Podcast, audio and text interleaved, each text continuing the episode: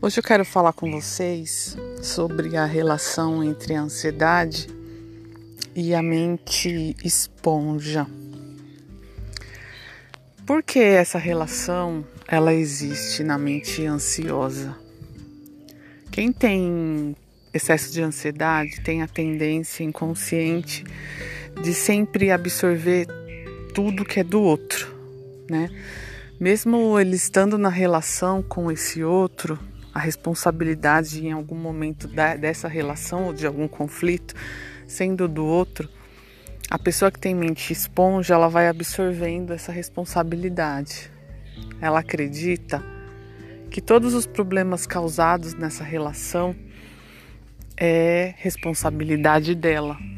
Então, ela começa a absorver tudo de todo mundo, né? Da família, dos amigos, no trabalho, qualquer tipo de conflito, qualquer tipo de atividade que tenha dado errado, a responsabilidade dela. E ela vai nutrindo sentimento de culpa, né, e frustração, sem perceber que nessas situações ou em alguma delas, a responsabilidade não é dela naquele conflito ou naquele resultado porque ela não tem esse discernimento consciente de perceber, né? Até onde vai a responsabilidade dela e até onde e aonde começa a responsabilidade do outro. E aí, essa pessoa com mente ansiosa, ela vai construindo uma mente esponja, absorvendo tudo, não só da vida dela, mas da vida da família, né? Dos amigos, no trabalho. E chega uma hora, vocês sabem o que, que acontece com uma esponja, né? Quando ela absorve tudo, né? Ela começa a inchar. E vai inchando, inchando, e chega uma hora que ela não funciona mais, né? Você tem que ir lá, apertar ela, para ela dissolver, né? Aquele excesso de líquido, para voltar a usar de novo. Agora vocês imaginam isso acontecendo com uma mente ansiosa.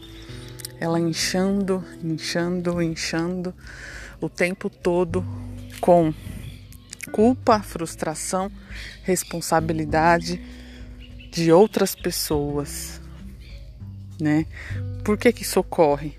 Porque essa pessoa, mente esponja, ela não tem filtro das responsabilidades dela, das responsabilidades do outro. Ela não conhece esse limiar, né? Essa fronteira. Então, ela fica confusa e ela não sabe discernir o que é do outro e o que é dela. Por isso que na maioria das vezes são linhas de frente, né? São pessoas que fazem tudo para todo mundo e depois se esgotam por isso.